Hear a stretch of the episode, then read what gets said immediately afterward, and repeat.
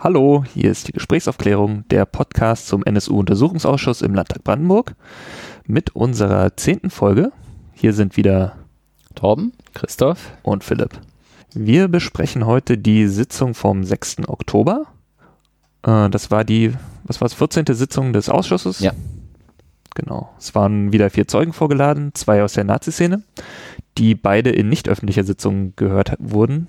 Deshalb können wir dazu auch gar nicht so viel sagen. Da wurde auch wieder im Ausschuss nicht einstimmig, aber mehrheitlich beschlossen, dass darüber nicht geredet würde. Genau. Aber wir können aus der Pressekonferenz nach dem Ausschuss können wir ein paar Einspieler machen. Ja. Da wurde zumindest darüber diskutiert, um, das, um den Umgang mit Nazizeugen. Genau. Das waren zwei Zeugen aus der Nazi-Szene. Äh, Holger F., das ist derjenige, der beim letzten Mal nicht erschienen war. Derjenige, der dem beim letzten Mal gehörten Bundesanwalt Beck auf die Mailbox gequatscht hat in betrunkenem Zustand.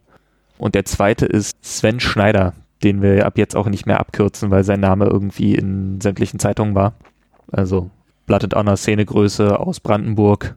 Möglicherweise Informant oder wie auch immer man das jetzt beschreiben möchte, des äh, Landeskriminalamts Brandenburg. Und dann waren im öffentlichen Teil noch zwei Polizisten geladen. Ja, einmal hatten wir da den ähm, Jürgen Wetzel und einmal den Kriminaloberkommissar Kresse der ist jetzt zum zweiten Mal geladen. Beide Polizeizeugen waren mit ähm, anwaltlicher Vertretung. Bei den beiden der gleiche Rechtsanwalt. Beim ersten Mal waren sie noch ohne. Oder zumindest der Kresse. Genau. Der Kresse ist auch der erste. Nee, ist nicht der erste. Der Rautenberg war auch zweimal da.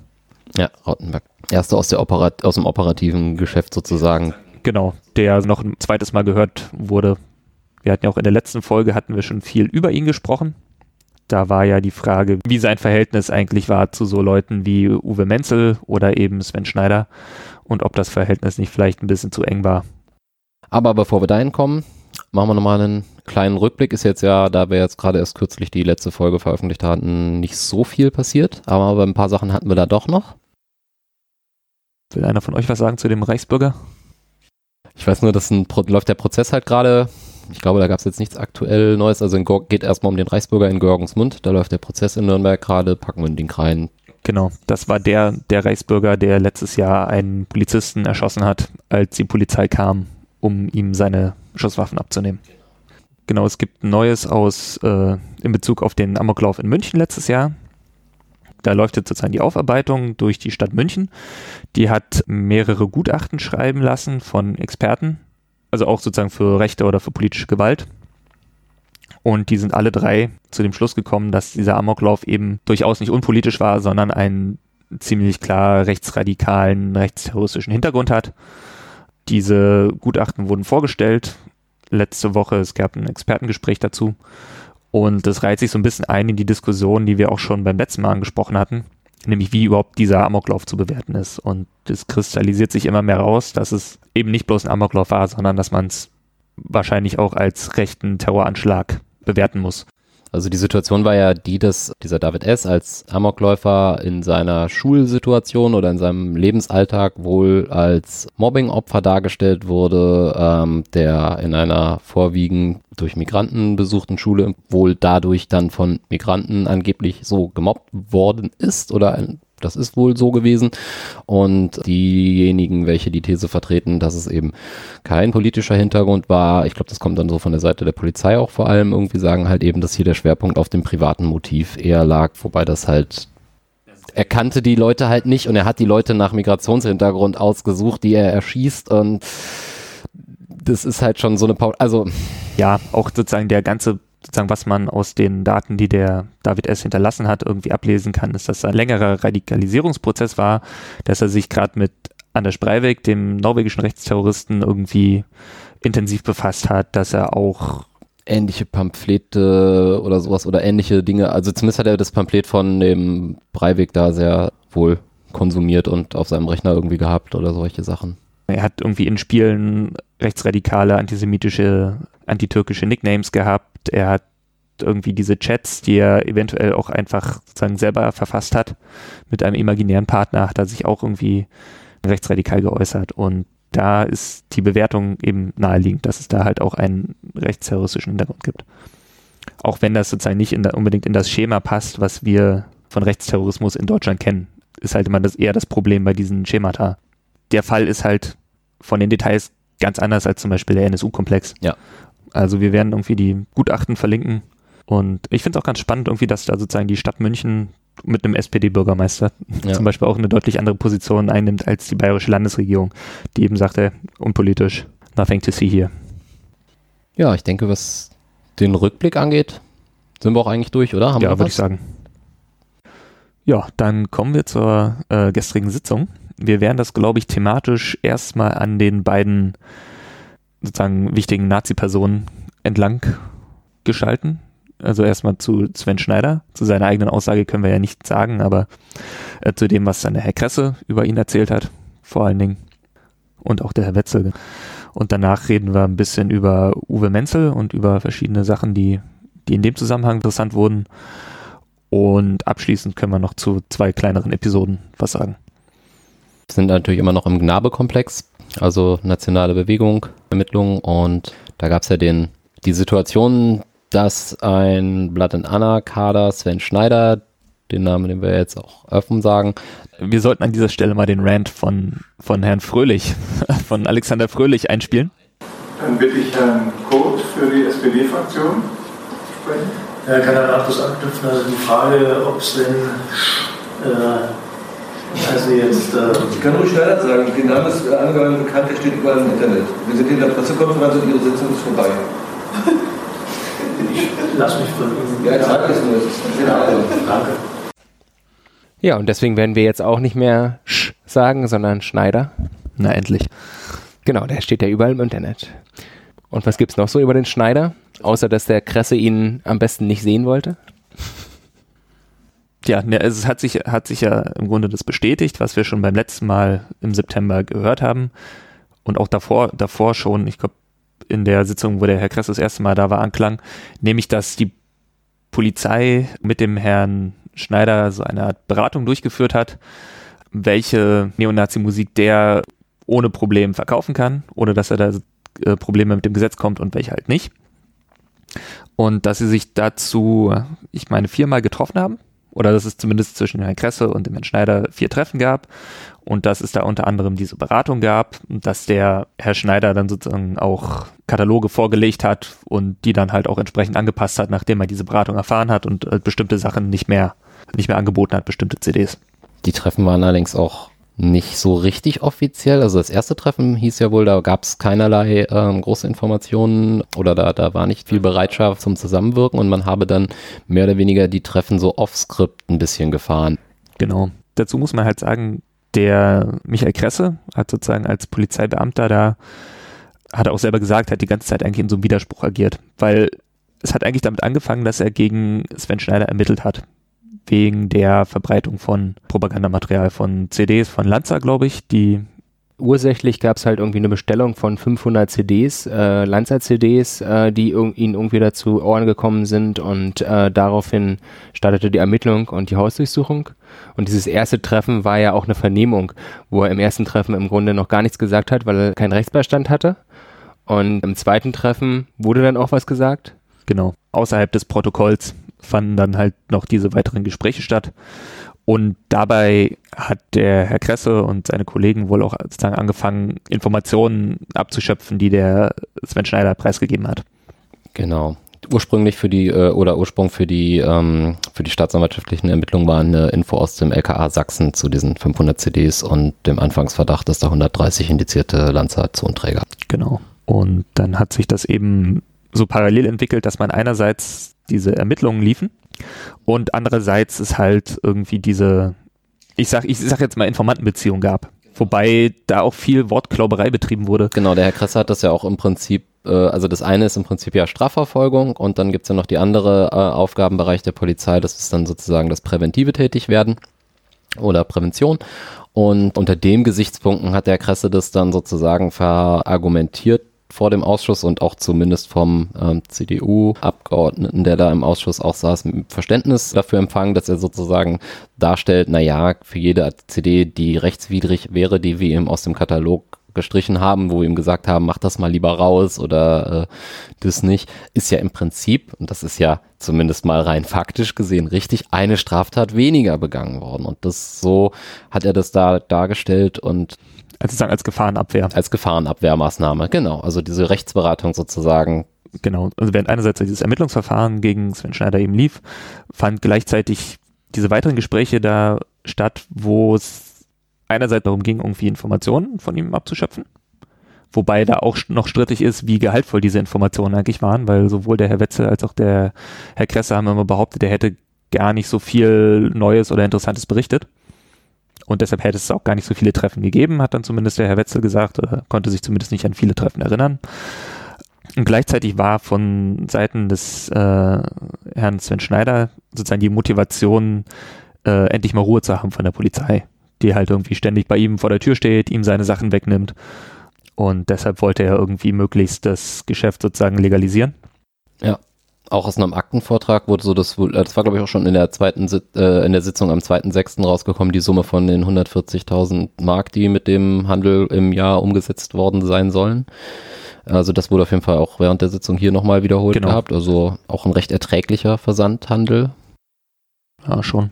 Also das war sozusagen dann die Frage, was, was sozusagen überhaupt dieses, auch dieses Ermittlungsverfahren irgendwie für Konsequenzen für Schneider hatte. Und er ist da zu einer Bewährungsstrafe verurteilt worden halt, halt gleichzeitig in dem Jahr halt irgendwie 140.000 D-Mark damals noch Umsatz gemacht. Und das dann auf halbwegs legalem Wege? Was natürlich dann auch fraglich ist, ne? ob du äh, jetzt nur noch irgendwie äh, Heimatlieder von irgendwelchen Nazi-Bands hast oder Hasslieder. Ähm, da kommt halt die Gesinnung trotzdem durch. Und äh, das war ja auch nicht alles. Ich glaube, es kam, war auch kurz die, die Rede davon, dass er auch Devotionalien verkauft hat, die dann irgendwie wahrscheinlich noch okay waren und nicht rechtswidrig. Also was man vielleicht nochmal auseinanderhalten müsste, wäre, dass vom Kresse halt nur diese vier Treffen stattgefunden haben, aber mit diesem ja, Musikexperten von der Polizei aus dem Protokoll des Ausschusses insgesamt 16 Treffen stattgefunden haben sollen. Also das sind dann quasi wahrscheinlich diese detaillierten Treffen, wo man sich darüber austauscht, welche Musik legal ist und welche mhm. indiziert ist. Und ähm, ja, das hat dem Schneider schon irgendwie was gebracht am Ende, wie man ja an den Ein Einkommenssummen äh, erkennen kann und wenig Schaden gebracht, weil mit der Bewährungsstrafe konnte er dann wieder nach Hause gehen. Genau, also ihm, ihm, ihm hat es wenig geschadet, ja. Und die andere Frage war, warum macht die Polizei das und äh, was soll das? Ähm, da war halt erstmal dieses Verständnis von dem CDU-Mitglied, der ja auch irgendwie ähm, Polizist ist und ja, dass es halt eine präventive Maßnahme sei. Genau, vielleicht sollten wir, vielleicht sollten wir noch diesen Komplex Rechtsberatung für Nazis irgendwie mal abschließen.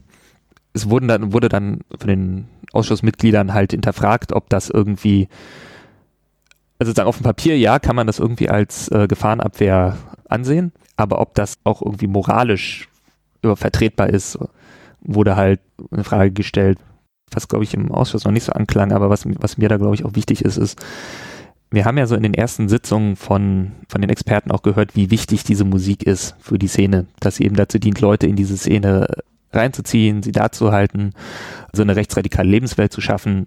Durch die Konzerte, Vernetzungsmöglichkeiten und Eventcharakter, Geschichten. Ja, das ist, ich meine, das ist halt auch die, das ist halt auch die Musik, die Leute hören, bevor sie losziehen und irgendwelche Feuer legen oder irgendwelche Leute erschlagen. Ja. Und selbst wenn es da irgendwie Sachen gibt, die sagen immer noch rechte Musik sind, auch wenn sie nicht indiziert sind, weil sie vielleicht noch nicht indiziert sind oder weil irgendwie die ähm, das sozusagen rechtlich irgendwie nicht, nicht umsetzbar ist. Trotzdem ist diese Musik ja sagen ein zentraler Bestandteil dieser Szene und führt halt dazu, dass, dass Leute in diese Szene kommen, in dieser Szene bleiben und aus dieser Szene irgendwie Straftaten begehen. Klar kann ich mit dieser Art von Gefahrenabwehr durch äh, Rechtsberatung die konkreten Straftaten dieser einzelnen Person, Sven Schneider, verhindern, indem der halt nur noch Sachen verkauft, die er auch verkaufen darf, ohne dass er da irgendwelche Verfahren an den Hals kriegt. Aber was es im größeren Rahmen anrichtet, das ist halt überhaupt nicht überschaubar. Das ist auch nichts, was, also ist halt auch nicht wirklich quantifizierbar. Es trägt halt im, im, im Grunde zu einer Festigung der Szene bei. Und das wird da quasi von Seiten der Polizei ermöglicht von daher finde ich sozusagen diese, diese Idee, wir machen mit, mit denen irgendwie Rechtsberatung und dann verkauft er nur noch so legale Nazi-Sachen und dann haben wir ein Problem weniger. Das ist also bestenfalls naiv. Ja. Also das, fehlt irgendwie völlig der Blick über den Tellerrand, irgendwie der Blick für das, was da irgendwie im Großen und Ganzen passiert. Ja, und da, da war dem, fehlte dem Kresse wirklich offensichtlich jegliches Bewusstsein, zumindest damals dafür. Also wurde von, von ähm, Herrn Lackmacher dazu auch gefragt, ob das nicht irgendwie äh, die rechtsextreme äh, Szene gefördert haben könnte, seine Beratungsgeschichten und das, diese Sichtweise könne er nicht nachvollziehen. Damals sah er das definitiv nicht so. Für ihn gab es nur schwarz-weiß, CD verboten oder nicht. Und wenn nicht, dann ist es doch ein Erfolg, dass da durch den Katalog keine Straftat begangen wird. Und das ist halt dann, vorsichtig gesagt, doch sehr naiv. Ja, auf jeden Fall. Aber mitgeschwungen ist ja auch immer noch die Frage, war er eigentlich V-Person oder ähm, Informationsgeber? Und von Seiten des Ausschusses gab es ja auch irgendwie eine Erwägung, dass er, dass er schon irgendwie zwei Sachen berichtet hat, die zu was geführt haben in, in Ermittlungsfällen. Wobei aber Wetzel und Kresse da keine Erinnerung dran hatten. Beide Zeugen haben das im Grunde abgestritten. Genau, und dann gab es einen Aktenvorhalt von dem jetzigen Polizeivizepräsidenten Höppner. Der war zu dem damaligen Zeitpunkt im Polizeipräsidium Potsdam tätig und der Ausschuss zitierte da aus einer Aktennotiz, de jure war Schneider keine V-Person, aber faktisch war er es. Und in die Richtung wurden ja auch die Zeugen alle beide befragt und beide haben das abgelehnt und auch bei der Intention, ob sie sich mit ihm getroffen haben, um Informationen zu bekommen, wurde ja auch da unterschiedlich geantwortet. Dass der Herr Kresse das durchaus in Erwägung gezogen habe. Auf jeden Fall geht aus, aus anderen Aktenvorhalten hervor, dass man sich Gedanken gemacht hat, ob man den Schneider sozusagen als irgendwie Informanten gewinnen kann und dass eben auch ein Interesse daran besteht, in die, gerade in der Blood and Honor Szene irgendwie Quellen zu entwickeln. Und nochmal zu diesem Zitat mit, er war zwar nicht die Jure, aber de facto ein V-Mann. Das spielt eben darauf an, dass er, soweit wir wissen, eben zum Beispiel kein Geld bekommen hat. Oder das, was in den anderen uns bekannten V-Mann-Verhältnissen irgendwie passiert und dass es wahrscheinlich auch nicht eine Vereinbarung gab oder so. Aber durch diesen Austausch von Informationen gegen diese Rechtsberatung, die ihm wiederum halt ein wirtschaftliches Auskommen ermöglicht hat, war praktisch eine vergleichbare Beziehung gegeben. Diese Dienstleistung wäre ja auch am Markt erhältlich gewesen, da hätte er dafür bezahlen müssen beim Rechtsanwalt und so hat das halt. Ja, ich glaube, das ist auch so ein bisschen, da sind wir wieder bei dieser Wortklopperei. So, weil sie wollten ja, glaube ich, sich auf den, Be auf den Begriff Rechtsberatung wollten die beiden sich ja halt auch nicht einlassen. Absolut, klar, klar. Eben auch genau aus diesen Gründen, würde ich denken. Das sind halt immer so Sachen, die, das hatten wir schon häufiger im Ausschuss, das hatten wir. Ich glaube, die Rechtsberatung hat Schöneburg äh, von den Linken immer mal wieder reingeworfen, auch. Ja. Also zumindest da ist mir Nee, aber dass, dass so Begriffe benutzt werden, wie jetzt wie Rechtsberatung oder auch wie Informant, die halt zumindest im Kontext der Polizei oder im Kontext von Jura feststehende Begriffe sind, die werden oft eher allgemein sprechend verwendet in den Vorhalten und dann ziehen die Zeugen sich sozusagen auf diese rechtliche Bedeutung zurück. Na, ist ja auch äh, aus ihrer Sicht nachvollziehbar. Ich meine, wie gesagt, ja. wir hatten beide Zeugen heute mit oder gestern mit ähm, Rechtsbeistand da. Das ja. heißt, die werden sich vorbereitet haben und im Zweifel ich weiß jetzt nicht, wie es mit Verjährungen aussieht, aber im Zweifel hat das halt auch noch Dienst- oder strafrechtliche Konsequenzen. Also zumindest dienstrechtliche Konsequenzen könnte ich mir vorstellen, dass sowas nicht verjährt. Weiß ich jetzt aber auch gerade nicht, wie das aussieht mit den Verjährungsgeschichten. Aber auf jeden Fall ist es halt, wenn sie dann ein bestimmtes Wort sagen, was halt dann eben sagt, ihr habt hier Leistungen ausgetauscht, ja. dann äh, funktioniert das nicht. Also dann, dann, dann geben die sich halt persönlich in Gefahr. Da gab es aber auch von beiden noch so eine, so eine unterschiedliche Darstellung, weil von Kresse gab es schon die Zusage, dass es eine Beratung darüber gab, welche Musik legal ist und welche nicht. Ja, ich spiele jetzt einfach bloß darauf an, dass es sozusagen, wenn du dich mit einem Polizisten darüber unterhältst, ob das irgendwie legal ist oder nicht, was du da verkaufen willst, dass das sozusagen keine Rechtsberatung in diesem juristischen Sinne ist. Und solche, solche Wortklaubereien führen halt immer wieder im Ausschuss, das hatten wir auch in den letzten Sitzungen schon, dazu, dass Zeugen und die Abgeordneten ein Stück weit aneinander vorbeireden. Auch durchaus von Seiten der Zeugen auch gewollt. Du hast ja auch beim Aktenstudium haben ja die Teilnehmer halt auch schon eine gewisse Richtung, in die sie fragen und da geht es manchmal ja auch genau darum, genau dieses juristisch feststehende Konstrukt bestätigt oder so zu wissen und da ist das natürlich dann auch so ein bisschen das Fangenspiel. Genau. Da hat der, der Herr Kresse, ist mir auch aufgefallen, der hat sehr oft nicht auf die Frage geantwortet, die ihm gestellt wurde, sondern lieber eine eigene beantwortet. Worauf ich jetzt nochmal hinaus wollte, war, dass eigentlich der Kresse gesagt hat, ja, wir haben ihn beraten. Natürlich keine Rechtsberatung. Ja. Und der Wetzel hat, hat davon gar nichts wissen wollen. Also der hat sich daran nicht erinnern können. Der, dem wurde ja dann vorgehalten, dass es diese Treffen ja. gab. Und, Gut, der äh, konnte sich eh an nicht so viel erinnern. Also man muss, muss dazu sagen, der Herr Wetzel ist, in, Jürgen Wetzel ist inzwischen 70 Jahre alt, der ist glaube ich seit zehn Jahren in Rente, trug ein Hörgerät und was glaube ich auch nicht dazu beitrug, dass er besser verstanden hat, was man von ihm wollte immer. Der Anwalt hat ihm auch hier und da mal Stichworte gegeben, mit denen er dann darauf geantwortet hat. Also so einmal ist es mir zumindest aufgefallen, weil da war es dann im Prinzip schnell gezischt die Frage, kennen Sie diese Akten? Um dann die Antwort sozusagen zu bringen, äh, ich kenne diese Akten ja gar nicht oder mhm. ich habe diese Akten nicht angelegt oder irgendwie sowas bei einem Vorhalt wieder. Ja, er hat auch manchmal irgendwie den Namen Piatto dann mit Schneider irgendwie verwechselt. Ja, Czepanski und Schneider. Ja. Genau. Und um sozusagen nochmal auf die äh, nationale Bewegung zurückzukommen, da hat der Sven Schneider in einem Gespräch mit Kresse wohl einen Namen eines für die Taten der Narbe Verdächtigen geliefert hat dafür auch irgendwie um Vertraulichkeit gebeten. Und das Interessante ist, dass der Herr Kresse ausgesagt hat, er hat das dann schriftlich an den Führungsstab der Ermittlungskommission Narbe weitergeleitet, diese Information. Aber von da nie wieder was gehört und auch die Abgeordneten kannten das nicht. Also nicht als Aktennotiz oder als irgendwas, was schriftlich bei der EK-Narbe angekommen ist, der Ermittlungskommission. Laut anderer Aktennotizen gab es wohl Treffen zwischen dem Verfassungsschutz und der Polizei, also sprich dem Herrn Kresse, wo es um die um Sven Schneider ging und was man mit ihm macht, ob man ihn irgendwie als V-Person anwirbt oder nicht. Wetzel hatte da ja lediglich immer wieder gesagt, dass es gar keine Kapazitäten, also so, äh, rechtlich wären die Rahmenbedingungen da gewesen, aber sie hatten halt keine Möglichkeiten. In der Polizei eine, genau, V-Person zu führen, zu diesem Zeitpunkt.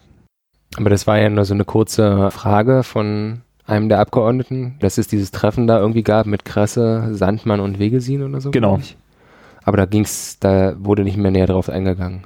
Ja, sonst zu Schneider fiel mir noch ein, dass da von Seiten der Grünen, da war diesmal Frau von Harlem anstelle von Frau Nonnenmacher im Ausschuss und die hatte alle beiden Zeugen auch darauf gefragt, a, wie hätten sie empfohlen, den Namen Sven Sch in den Akten zu, äh, Schneider, in den Akten zu ähm, schwärzen und da hatte sie auch gefragt, ob es nachvollziehbar sei, dass die Akten, die der Ausschuss enthalten hat, zu Christian K. und zu Sven Schneider ähnlich geschwärzt sind. Christian K. ist der V-Mann, also der, von dem wir definitiv wissen, dass er V-Mann des Verfassungsschutzes war. Und diese Hausdurchsuchung durchgesteckt hat. Auch nochmal auffällig, dass jemand, der definitiv Informationen liefert, geschwärzt ist und er eben auch. Genau. Aber eine sinnvolle Antwort hatte auch in dieser Sitzung keiner der Zeugen. Ist ja auch die Sache, dass sie die Akten ja so nicht sehen. Also genau, wir können vielleicht nochmal zur Vorbereitung von den beiden Zeugen was noch, noch sagen. Oder äh, der, der eine Zeuge hatte sich vorbereitet, Kresse? Ja. Mit seinem Rechtsbeistand und Akten gesichtet, wohingegen der etwas mauere aussagende Wetzel, der sich so wenig erinnern konnte, sich auch nicht vorbereitet hat und eigentlich auch sehr häufig im Prinzip da, wo andere Zeugen immer mal noch was erzählt haben, eher gesagt hat, nö, das ist nicht mein Bereich, da kann ich mich nicht erinnern. Aber ansonsten ist das, glaube ich, zu Sven Schneider erstmal alles. Genau, die Frau Wandre hat das ja irgendwie auch sehr gut zusammengefasst, wo sie dem Herrn, Herrn Kresse vorhielt. Wir stellen fest, sie haben gegen Schneider ermittelt. Wir stellen auch fest, dass sie über diese Ermittlungen hinaus Gespräche mit ihm hatten. Wir stellen fest, dass sie, Kresse, Gespräche hatten, um ihn als Informanten zu werben und sie, Kresse, bestreiten dies. Und wir stellen fest, dass sie eine Weisung erhalten haben, dies zu tun, dass sie das auch bestreiten. Der letzte Punkt, den hatten wir gerade noch nicht mit der Weisung. Das wurde auch, glaube ich, nur in den Akten. Ja, das ist also ist zumindest nicht klarer geworden. Es gab, glaube ich, den Vorhalt, dass diese, dass diese Weisung vom Herrn Wetzel gekommen sein könnte worauf der Herr Kresse eben entgegnete, dass der Herr Wetzel ihm zu diesem Zeitpunkt gar nicht irgendwie weisungsbefugt war. Was ja auch irgendwie Sinn macht, weil der Herr Wetzel war im Staatsschutz des Polizeipräsidiums Potsdam, wenn ich das richtig verstehe. Und der Herr Kresse war beim Landeskriminalamt im Staatsschutz. Also die waren sozusagen organisatorisch an unterschiedlichen Stellen, wobei eben das LKA sehr eng zusammengearbeitet hat mit dem Potsdamer Staatsschutz um sozusagen die Leute hier in der Gegend zu bearbeiten, weil sie selber weder die personalen Ressourcen hatten, noch irgendwie logistisch oder geografisch in der Nähe waren. Und außerdem scheint es ja eine Zeit gewesen zu sein, in der auch bei der Brandenburger Polizei viel umstrukturiert wurde und irgendwie Dinge durcheinander gehen und dann, glaube ich, auch durch diese Narbeermittlungen sehr viele Kräfte gebunden waren. Ja, Herr Kresse sagt auch an einer Stelle, dass sie quasi gar keine Führungsebene hatten. Oder dass er sozusagen über sich nur noch den Abteilungsleiter hatte, aber gar nicht den Mittelbau, der da irgendwie noch wäre. Ja, dann kommen wir zum Herrn Menzel. Genau, Uwe Menzel. Der Name ist ja schon ein paar Mal gefallen, auch wenn er noch nicht so eine zentrale Rolle im Ausschuss gespielt hat. Also muss man vielleicht erstmal sagen, ist ein Potsdamer Neonazi-Musiker seit irgendwie Anfang der 90er hier in der Szene eine treibende Kraft. Mit verschiedenen Bands, Preußenheads, Uvo Kaust, äh, gibt da diverse Projekte. An so ein Label ist so Rock Against Communism zum Beispiel oder Versand irgendwie Hate Crime. Nee, Hate Sounds. Hate Sounds. Nee. Hate Sounds war das von Schneider, ne? Ach, das war Schneider, okay. Genau. Aber sehr tief in der Potsdamer Neonazi-Szene verankert, auch sozusagen in diesem Blood and Honor-Kontext. Gibt von ihm Zitate in so Neonazi-Fansigns, wo irgendwie nach der nützlichsten Erfindung der Menschheit gefragt wird und er antwortet Gaskammern. Also so Nazi durch und durch. Und das hatten wir, glaube ich, auch in der letzten Folge schon angesprochen. Auch zudem hat der Herr Kresse einen intensiven Kontakt gehabt. Das wurde dem Herrn Kresse dann auch vorgehalten. Hat bei einer Vernehmung von Uwe Menzel dem relativ viel Informationen über den Ermittlungsstand zur Narbe preisgegeben. Und diese Vernehmung fand statt am, wenn ich das richtig sehe, richtig mitgeschrieben habe, am 15.02.2001 ähm, so als zeitlichen Kontext, das war quasi eine Woche nachdem diese Durchsuchung in der Potsdamer Nazi-Szene stattfand, die dann verraten worden war. Und auch nur irgendwie drei Wochen nachdem die Bundesanwaltschaft die Ermittlungen im Kontext Narbe übernommen hatte. Das wurde dem Herrn Kresse vorgehalten, dass er eben diesen in dieser Vernehmung von Uwe Menzel dem relativ viele Informationen gibt über den Stand der Narbeermittlungen, auch darüber, dass es eben Informationen gibt über ein Telefongespräch zwischen zwei anderen Neonazis, Stefan S. und Marcel K., in dem sozusagen ein möglicher, eine mögliche Bekennung, Tatbekennung zur Narbe stattfindet. Das hatten wir in der, Die Bombe ist gelegt, das war dieser Spruch, das hatten wir in der letzten Folge, oder? oder? genau, das hatten wir in der, äh, in der Folge, wo wir den ersten Auftritt von Herrn Kresse besprechen. Da hatten wir das ja in diesen verschiedenen abgehörten oder überhörten Telefongesprächen gegliedert. Und da ist das irgendwie ausführlich erklärt. Und genau um dieses Gespräch geht's, ging sozusagen in dieser Vernehmung. Und dazu hat der Kress erklärt, dass er da wohl einen sozusagen dienstlichen Auftrag bekommen hat, Menzel zu diesem Zeitpunkt genau darauf äh, anzusprechen und das zu nochmal, glaube ich, zu verifizieren, den Inhalt dieses Telefongesprächs, Genau. was der Herr Menzel dann wohl auch zugesagt habe.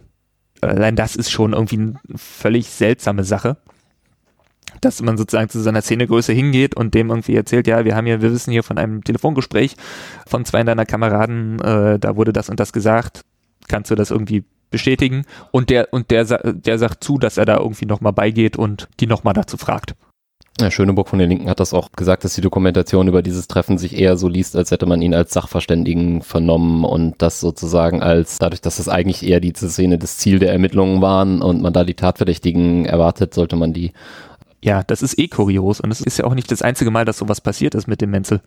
Es gab ja noch diese Geschichte, dass man ihm die äh, Bekennerschreiben der Narbe vorgelegt hat und ihn gefragt hat, ob dieser Duktus irgendwie sozusagen ein korrekter Nazi-Duktus ist. Genau, das ist, wenn ich das sehe, müsste das auch, weil dann müsste das auch diese Veranstaltung gewesen sein. Dieselbe Das müsste auch, also ich habe das hier auch am 15.02. vermerkt, 15.02. dass er Auftrag habe, die Erkenntnisse da irgendwie zu und, und die Behördenzeugnisgeschichte muss da wohl auch verraten sein. Ja, das Behördenzeugnis ist ja dieses Telefongespräch. Genau, stimmt, ja, das war ja das, genau. Da wurde dann auch noch irgendwie eine Handynummer ausgehändigt, wo man sich nicht äh, einigen konnte, was das war. Also das war halt, äh, das ist halt das Problem, dieses Protokoll war halt eben auch kein Wortprotokoll, sondern eben so eine stichwortartige Zusammenfassung. Ja, zumindest eine Zusammenfassung. Ja. Genau, und welche, welche Handynummer am Ende ausgehändigt wurde, das wurde auch nicht irgendwie geklärt, das konnte nicht mehr geklärt werden. Konnte sich nicht mehr erinnern, der Herr Kresse. Genau. Also das ist halt irgendwie schon, schon problematisch, auch vor dem Hintergrund, dass der Ausschuss ja schon die ganze Zeit, während es um die Narbe geht, immer wieder fragt, warum denn eigentlich gegen Menzel selber nicht ermittelt wurde. Und die Antwort von allen Polizisten und Staatsanwälten war bisher immer irgendwie, ja, es gab keinen hinreichenden Tatverdacht. Da steht ja auch immer noch diese Sache, was wir, das haben wir, glaube ich, bei der letzten Folge gehabt, diese 38.000 Mark Geschichte Genau. mit dem Menzel. Genau das wurde dem Herrn Kresse auch vorgehalten, dass, genau, wir hatten das beim letzten Mal erklärt, ist, glaube ich, eine Information von einem V-Mann wiederum, der eben aussagt, dass Menzel berichtet habe, man hätte ihm 38.000 D-Mark geboten für Informationen zur Narbe. Vermutlich auch in diesem Gespräch. Also auf der, auch, auf diesen Aufzeichnungen von diesem Gespräch soll Menzel wohl bezogen auf Lanza äh, geäußert haben, man könne ihm bieten, was man wolle, er stehe weiterhin voll und ganz hinter dieser Musik. Und ähm, die Frage, die Kresse dann gestellt wurde, klingt das nicht ein bisschen so, als ob da versucht wurde, Geld zu geben? Wie war denn das? Und äh, das äh, hat er ganz klar von sich gewiesen, das empfindet er als Unterstellung und äh, er könne aber auch nicht sagen, was da konkret jetzt besprochen sei. Er hat aber, da sind wir wieder bei diesen Wortkloppereien, er wurde gefragt, ob er das ausschließen kann von Herrn Schöneburg. Ich glaube, das war irgendwie dann dreimal diese Frage oder so und er hat immer irgendwie anders darauf geantwortet. Er hat sozusagen nie gesagt, ich kann, ich kann ausschließen, dass ich Uwe Menzel Geld geboten habe für Informationen. Man hat sich dann irgendwie noch um die, um die Summen und ob es nicht vielleicht eine kleinere Summe war oder ob das irgendwie realistisch wäre oder aber da hat er auch relativ viel drumherum geredet, auch genau. so von wegen, ja, woher soll dieses Geld denn kommen? Ähm, wir haben gar keine 38.000, die wir ihm geben könnten. Das hätte ja irgendwie äh, ausgelobt werden müssen und so. Und, genau. Also, ja. Statt zu sagen, ob er das geboten hat, hat er gesagt, das wäre gar nicht möglich. Ja. Ja, stimmt. Wenn es nichts Offizielles gab, wie zum Beispiel so eine Auslösung, dann gab es kein Angebot. Also hier auch wieder ein sehr seltsames Verhältnis eigentlich zu einer, zu einer Szenegröße. Wo halt nicht so richtig klar ist, als was sie den da behandeln irgendwie. Und ich meine, wir reden hier von einer Person, die auch aktuell noch weiter in diesem Umfeld sozusagen publiziert, also 2016 letzte CD rausgebracht. Dieses Jahr in Thema bei den Konzerten aufgetreten als UVO-Host. Dabei, also hat der Herr Kresse wohl, meint er auch mindestens einmal versucht, den Uwe Menzel sozusagen einen Ausstieg nahezulegen oder hätte ihm irgendwie Informationen gegeben über ein Aussteigerprogramm. Exit war das, glaube ich, sogar. Ja, ja. ja Aber so ist halt auch irgendwie ein, ich weiß nicht, ob es naiv ist oder irgendwie distanzlos oder was, ich, ich verstehe nicht, dass man so mit Nazi-Größen umgeht. So irgendwie dem, also Schneider irgendwie dem Brandenburger Chef von Blood and Honor, im gleichen Kontext gab es ja auch diese Durchsuchung bei Menzel, wo auch Waffen gefunden wurden. Und also genau, man wusste ja, was, was er für ein Mensch ist. Genau, darauf, darauf wollte ich jetzt gerade kommen. Es sozusagen, es wird halt alles noch verrückter, wenn man sich vor Augen hält, dass ein halbes Jahr vorher der Herr Kresse auch eine Hausdurchsuchung durchgeführt hat bei Uwe Menzel und dabei Schusswaffen gefunden hat. Also Kontext ist ungefähr folgender. Am 5. Juli 2000, also ungefähr ein halbes Jahr vorher, erfährt die Polizei in einer Telekommunikationsüberwachung von zwei Personen aus der Potsdamer Blatt- und Honor-Szene, dass für den 9. Juli 2000 ein Anschlag auf eine linke Demo in Potsdam geplant ist. Die Stadt sind wir alle. Genau, so hieß diese Demo. Und äh, es wird offensichtlich ein Anschlag mit Schusswaffen geplant. Die beiden Nazis unterhalten sich in diesem aufgezeichneten Gespräch darüber, wer sagen, an dem Tag die Tagesschau mitschneiden soll. Also man geht wohl davon aus, dass man groß in den Nachrichten landet mit dem, was man vorhat. Und aufgrund dieser Informationen führt die Polizei dann morgens am 9. Juli, sozusagen dem Tag, wo diese Demo stattfinden soll, Hausdurchsuchungen in der Potsdamer Neonazi-Szene durch. Unter anderem bei Uwe Menzel, der damals wohl noch bei seinen Eltern wohnt. Und man findet unter anderem Hakenkreuzarmbinden, Munition, eine Faustfeuerwaffe und ein Repetiergewehr, an dessen Oberseite ein Laser befestigt war. Ich zitiere jetzt aus einem Beitrag im Buch Generation Hoyerswerda. Zwar dem von Marie Quertek und Michael Weiß, White Power Skinheads, das Netzwerk von Blood Anna Brandenburg. Also man findet halt bei Menzel Schusswaffen und man findet auch noch Fotos, wo er mit einer anderen Waffe posiert, einer Maschinenpistole und äh, man bringt ihn eben dazu, mit der Polizei zu kooperieren und sozusagen gemeinsam mit der Polizei noch am selben Tag diese Schusswaffe, diese Maschinenpistole zu suchen und dann auch zu finden. Und ja, das muss, muss auch irgendwie eine skurrile Szene gewesen sein, als die Polizisten dann mit dem äh, ziemlich dicken Herrn Menzel irgendwie nachts durch den Wald gestapft sind und diese Maschinenpistole gesucht haben. Und dabei war halt der Herr Kresse in maßgeblicher Funktion beteiligt, sozusagen bei diesem ganzen Durchsuchung. Dann kam auch die Frage auf, warum man das dann nicht als sozusagen Gründung einer terroristischen Vereinigung behandelt hat. Dieses, bei diesen Waffen, die, die man da bei Menzel gefunden hat, gibt es dann auch gleich eine Verbindung zu Carsten Schipanski, dem V-Mann Piatto, der irgendwie in die Beschaffung dieser Waffen involviert war und diese Information dann aber wohl auch an den Verfassungsschutz getragen hat diese Informationsweitergabe und der Prozess, der dann für Menzel und andere daraus folgte, führte dann irgendwie auch zur Enttarnung von Piatto im Sommer 2000. Das war nämlich genau diese Zeit. Dann gab es noch ein bisschen Verwirrung um die eine damals bei Menzel gefundene äh, Waffe. Die Cesca. Genau. Das wurde schon in der ersten Sitzung, bei der Herr Kresse war und jetzt auch wieder, wurde ihm, wurde er ihm gefragt, was, ob er sich erinnern könnte, was das für ein Typ von Waffe war und wurde ihm auch vorgehalten, ob es denn eine Cesca 52 gewesen wäre. Als er das erste Mal da war, konnte er sich nicht erinnern. Diesmal hat er das, meine ich, bestätigt. Und dann wurde von Seiten der SPD gefragt, ob er bei dieser Cesca-Pistole einen Zusammenhang zum NSU erkennen könne. Und ich möchte sagen, er hat es nicht bestätigt. Ja, nee, da kann man auch keinen Zusammenhang erkennen. Nee, ich meine, dass es eine Cesca war, weil er hat äh, drum rumgeredet, der hat nur von einer Pistole geredet. Nee, er hat, er hat dann aber sowas gesagt wie, ja, war irgendwie die erste Cesca, die ich gefunden habe oder so. Später, stimmt, nach Nachfragen. Ja. Also sozusagen in der zweiten Sitzung konnte er sich dann erinnern, dass es irgendwie die erste Cesca war, die er irgendwo beschlagnahmt hat. Aber er meint, er hätte halt auch in seiner Karriere nicht besonders viele Waffen beschlagnahmt dann wurde er sozusagen von Seiten der SPD gefragt, ob er da irgendwie eine Verbindung zum NSU erkennen könne, weil auch der NSU hat ja mit einer Pistole der Marke Cesca gemordet. Ganz ehrlich, da gibt es keine Verbindung zu erkennen. Erstmal fand diese Hausdurchsuchung auch vor dem ersten Mord des NSU statt, der nämlich am 9.9.2000 stattfand. Diese Hausdurchsuchung fand am 9. Juli 2000 statt. Es war sozusagen ein anderer Typ von Waffe in einem anderen Kaliber.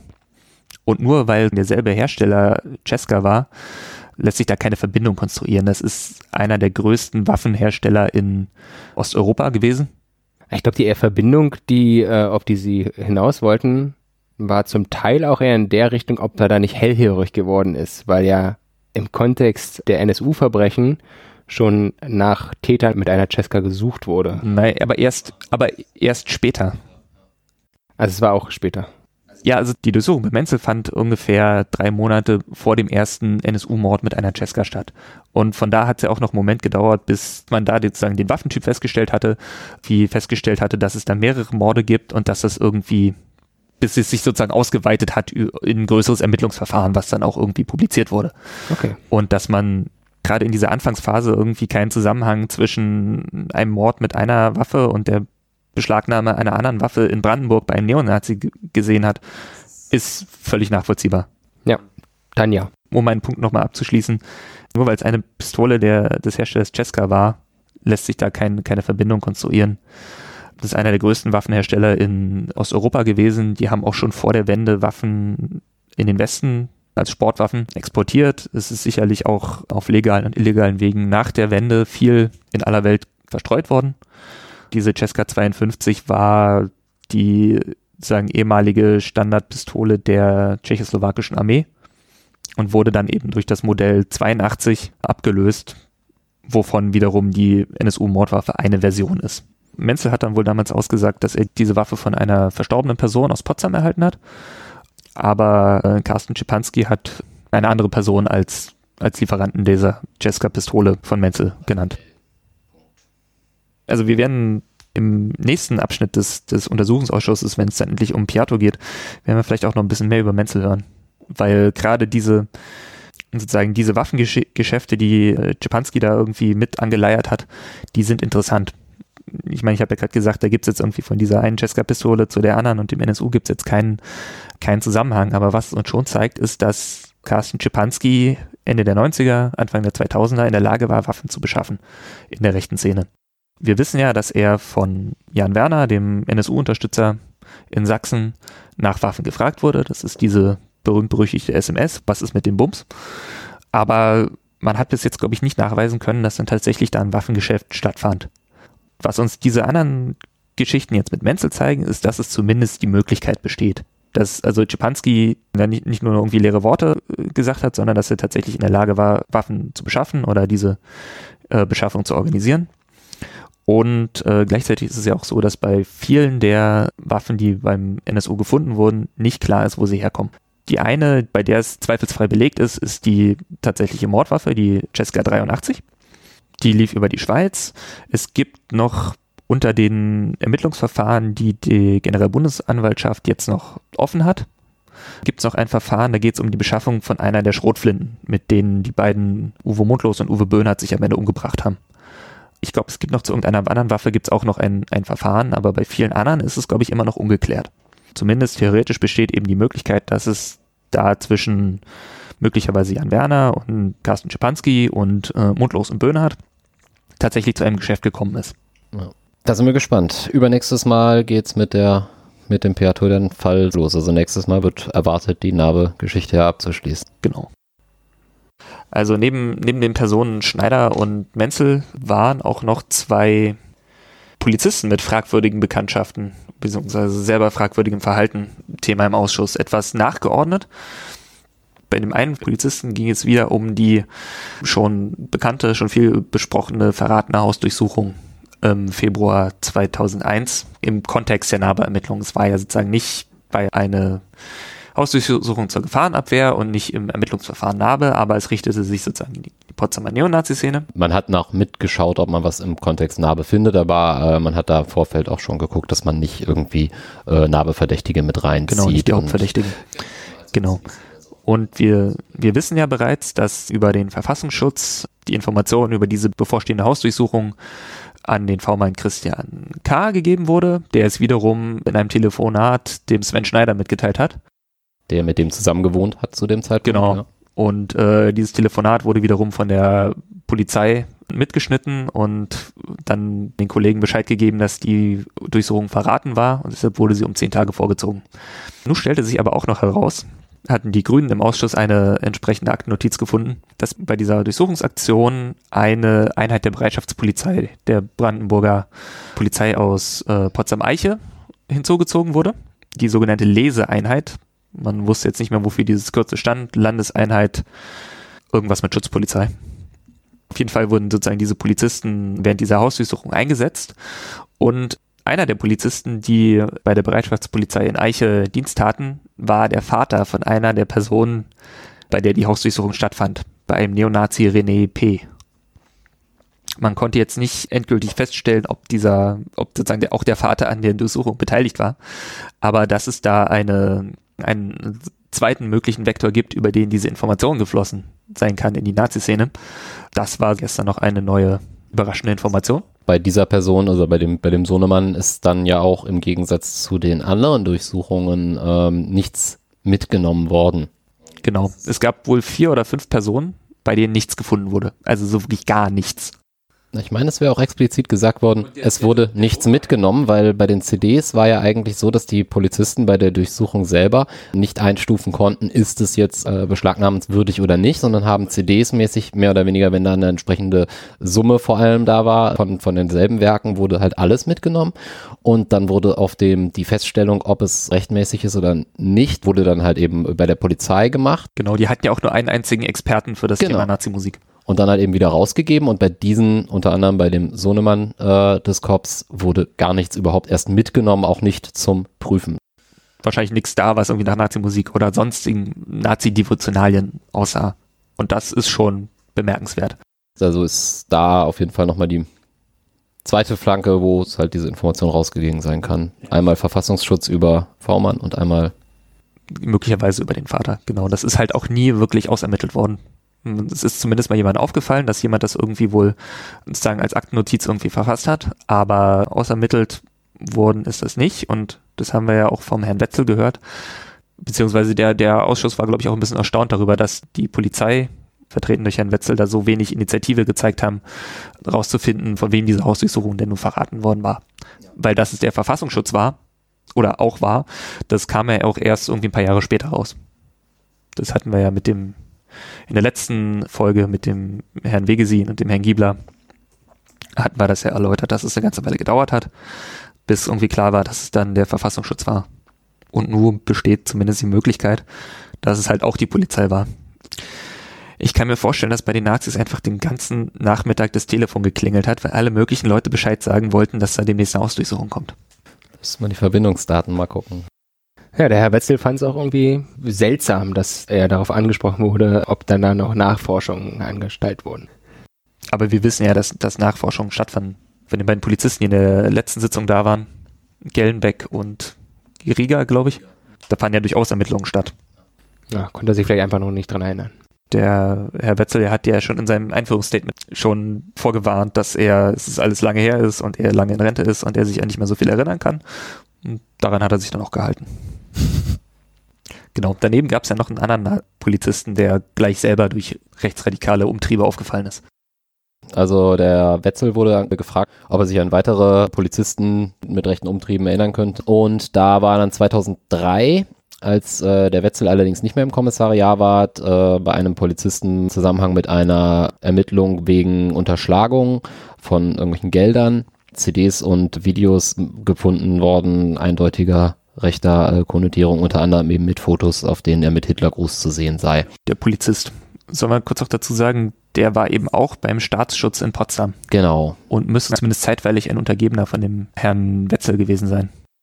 Wobei, also es blieb zumindest in der Sitzung irgendwie unklar, mit was für Verfahren dieser André G. heißt er, der Polizist, befasst war.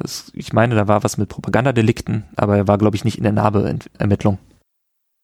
Ja.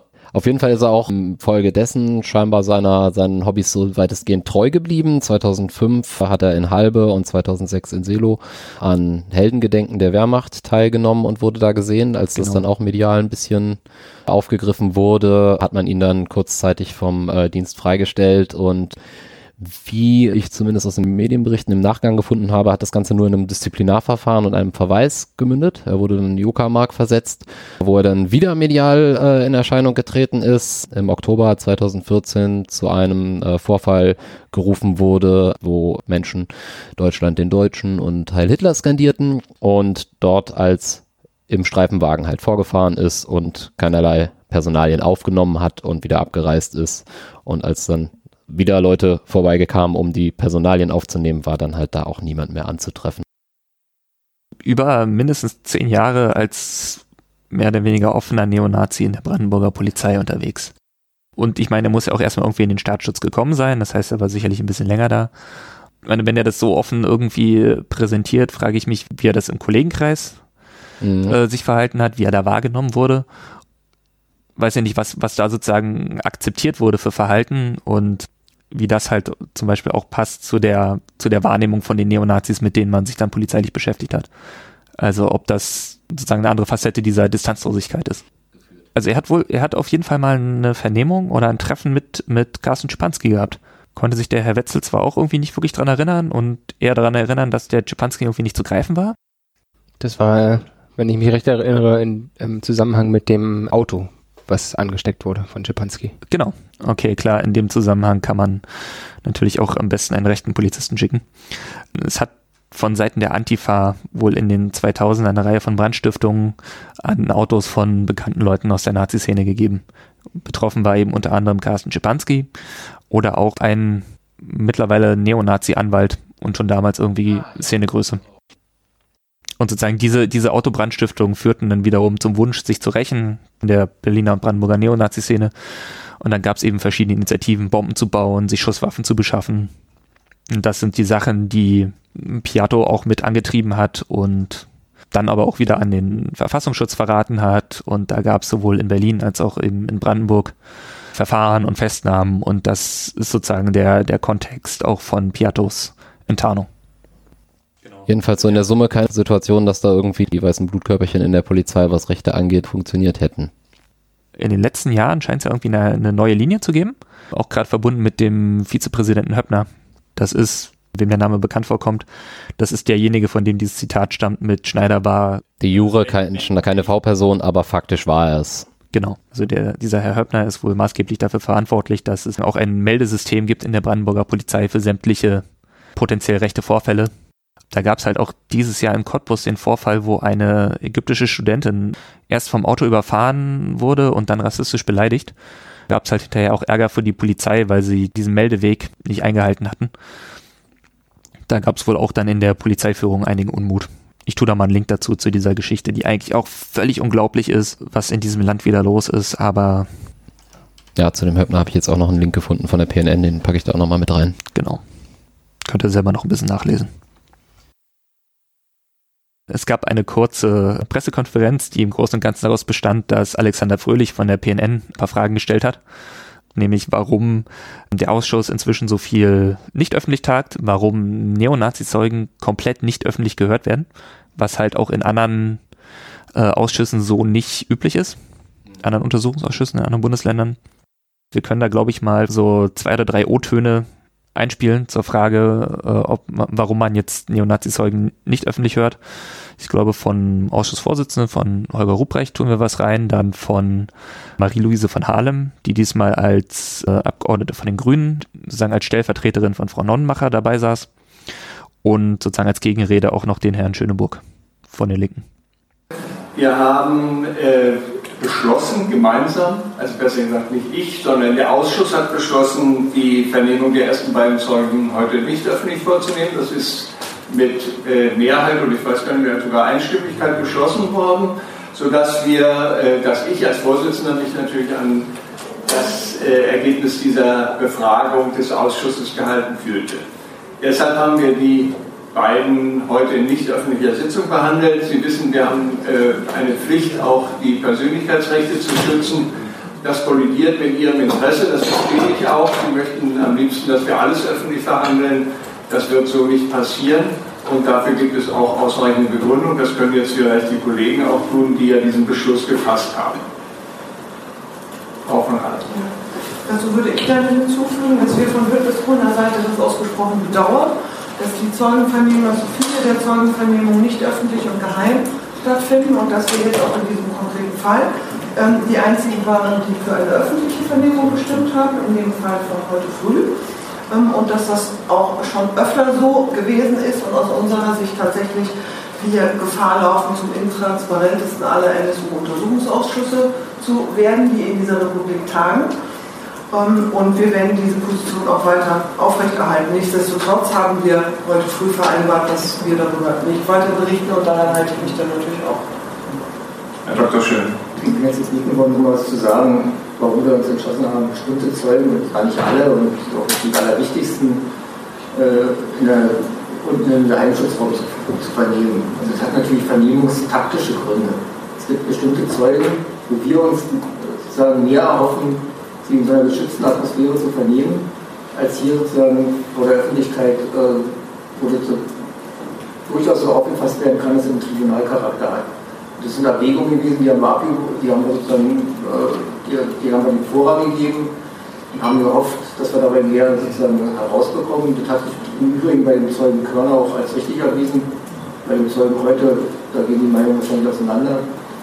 Aber ähm, das ist sozusagen so eine Entscheidung, die kann man danach bereuen oder kann man sie danach gut finden. Aber das ist rein aus vernehmungstaktischen Gründen geschehen. So, das war das, was die Abgeordneten zu dieser Problematik gesagt haben. Und ich möchte vielleicht auch nochmal sagen, dass ich das ziemlich, also dass ich das hochgradig fragwürdig finde, dass Neonazi-Zeugen sozusagen komplett nicht öffentlich gehört werden, dass auch nicht der Versuch unternommen wird, sie irgendwie öffentlich zu hören. Es mag in Einzelfällen, mag es dafür Gründe geben, gerade bei einem V-Mann, aber sozusagen den komplett pauschal diesen Schutz einzuräumen, sich nicht vor einer Öffentlichkeit erklären zu müssen, was bei jedem Gerichtsverfahren normal wäre, das kann ich nicht nachvollziehen. Kann auch nicht nachvollziehen, warum sozusagen gleichzeitig einem, ich sag mal, relativ kleinen Polizeisachbearbeiter dieses Privileg nicht gegönnt wird. Und eigentlich, wenn es jetzt nicht um wirklich Geheimschutzangelegenheiten gibt, müsste man von allen Beteiligten erwarten können, dass sie sozusagen in der Öffentlichkeit gehört werden. Zumal die Beteiligten halt entweder als Polizisten oder als Juristen oder als Zeugen oder Angeklagte alle Erfahrung mit Gerichten haben und mit Gerichtsprozessen und wie das ist, da zu sitzen. Und die nächsten Termine sind dann im November, am 6. November, das ist ein Montag, und am 10. November, und am 10. November ist vorgesehen, dass es ab da wirklich um den Kontext äh, Piatto und NSU gehen soll. Und am 6. November soll es quasi abschließend um den Kontext Narbe gehen. Und es wurde halt auch ein bisschen angeteasert, dass es dort zur Ladung des I.H. kommen könnte, der diese 16 Gespräche mit dem Schneider zu seinem Musikversand geführt hatte. Das war der Musikexperte vom Landeskriminalamt. Genau. Deshalb bin ich auch noch nicht ganz überzeugt, dass es wirklich dann die letzte Nahbesitzung ist. Ist auch ein bisschen spontan, den jetzt noch dafür zu gewinnen. Schauen wir mal. Hinweisen wollten wir außerdem auf den ersten Open politischen Abend der Open Knowledge Foundation in Berlin. Zu Gast wird unter anderem Katharina König sein und über das Thema NSU, Verfassungsschutz und Transparenz reden.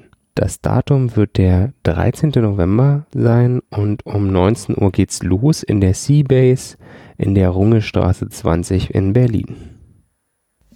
Ja, dann würde ich sagen, danke fürs Zuhören. Äh, wenn ihr irgendwelche Fehler gefunden habt, schreibt uns an. Wenn ihr irgendwelche Vorschläge habt, meldet uns bei uns Internet gsa.to, auf Twitter gsa-bb. Und dann hören wir uns hoffentlich nächsten Monat wieder. Wir freuen uns, wenn ihr uns weiterempfehlt und unsere Folgen retweetet. Und wir haben ein kleines Upgrade an der Tonqualität für euch vorgenommen und ich hoffe, es hört sich gut an. Schauen wir mal. Okay, dann gut. Vielen dann. Dank fürs Zuhören. Tschüss. Ciao.